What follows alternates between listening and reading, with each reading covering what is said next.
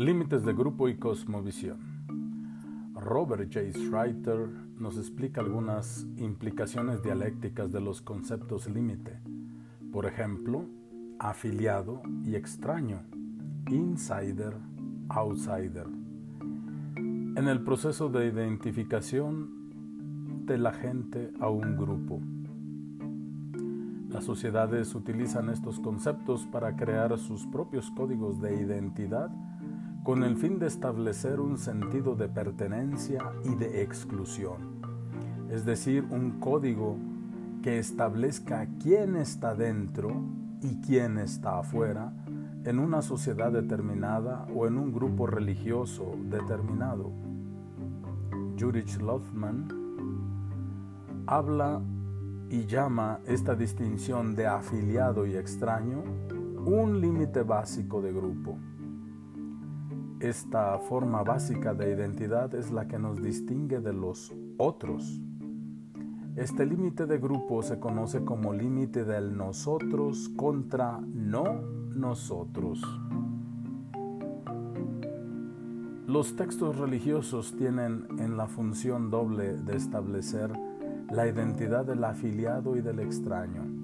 Desgraciadamente los textos religiosos caen fácilmente en falacias y malentendidos por parte de quienes se ven excluidos como extraños por un libro sagrado en particular. Además, lo que a un extraño le parece religioso o no religioso puede no ser percibido de la misma manera por un afiliado o insider. Los límites de grupo son dos, interno I y externo E. Según Judith Lodman, un límite de grupo funciona de dos maneras como autodefensa de la identidad del grupo contra cualquier otra identidad y como inclusión de los valores de la otra sociedad. El límite que prevalece en muchas sociedades de hoy es el primero, ya que la mayor parte están en el primer nivel de autoidentificación. Los límites de grupo sean también cosmovisiones, ya que I mayúscula representa el mundo conocido y real, mientras que E mayúscula representa el mundo invisible, que es un nivel inferior al de la existencia. El primer modelo se expresa gráficamente como I mayúscula contra E mayúscula igual a violencia. Este primer modelo de interacción es causado por la percepción del mundo externo como opuesto al sistema de identidad interno o a los valores de grupo. Este modelo es característico de las relaciones en tiempos de guerra, cuando I mayúscula ve a non I mayúscula como amenaza para su identidad. E mayúscula se identifica claramente no solo como no I mayúscula, pero también como enemigo. En su forma más simple, los que habitan en I mayúscula, a saber, nosotros, somos la gente, los civilizados. Los que habitan en mayúscula no son gente, son bárbaros. E mayúscula conlleva a menudo insinuaciones negativas.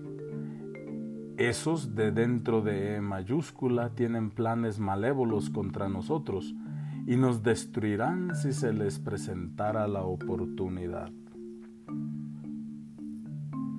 Robert Schreiter se refiere a Lodman en Thesis of the Semiotic Study of Culture, en Jean van den Eng, en John Mir Grigar Editorials, Structure of Text and Semiotics of Culture, The Hague Mountain, 1973. Eh, tesis 6.0.0, páginas de la 1 a la 28, 63, 63 a 54 y 65. El segundo modelo de autoidentificación es E mayúscula más menos I mayúscula igual a nuevos valores igual a nueva identidad. Este modelo es la inversión de los límites del primer modelo I mayúscula contra E igual a violencia. De alguna manera, I mayúscula mira los valores de E mayúscula tan buenos e incluso como trascendentes a sus propios valores.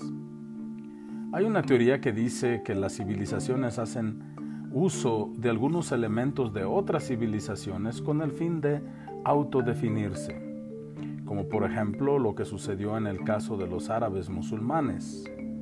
Adabe Bozeman dijo que los árabes musulmanes recibieron, valoraron e hicieron uso de su herencia helénica por razones esencialmente utilitarias, estando sobre todo interesados en pedir prestadas ciertas formas externas o aspectos técnicos, supieron dejar aparte todos los elementos del sistema intelectual griego que pudiera estar en conflicto con la verdad según lo establecido por las normas y los preceptos fundamentales coránicos. Samuel P. Huntington cita aquí a Ada B. Bosman, Civilizations Under Stress, Virginia Quarterly Review, 51, Winter 1975, page 7. Sin embargo, no debemos olvidarnos de que un cambio de límites de grupo implica un cambio de identidad. Este segundo modelo de autoidentificación requiere diálogo porque solamente en diálogo la gente puede reestructurar con seguridad su identidad sin desaparecer en la identidad del otro. También uno tiene que saber que estos límites de autoidentificación no son tan evidentes siempre y en todo lugar. De hecho, estos límites son límites convencionales condenados a mutar cuando se presenta la oportunidad. Como Robert J. Schreiter dice, los límites son áreas de ambigüedad entre dos estados, la tierra de ninguno, donde los códigos ni de I mayúscula como ni los de E mayúscula son claros y distintos, son áreas peligrosas de la existencia humana. Robert Schreiter, Constructing Local Theologies, page 65. Samuel P. Huntington propone este problema en una manera similar cuando él dice que las civilizaciones no tienen ningún límite neto, ni principio y fin claramente definido. Los pueblos pueden y de hecho redefinen sus identidades y consecuentemente la composición y las formas de las civilizaciones cambian en un cierto plazo.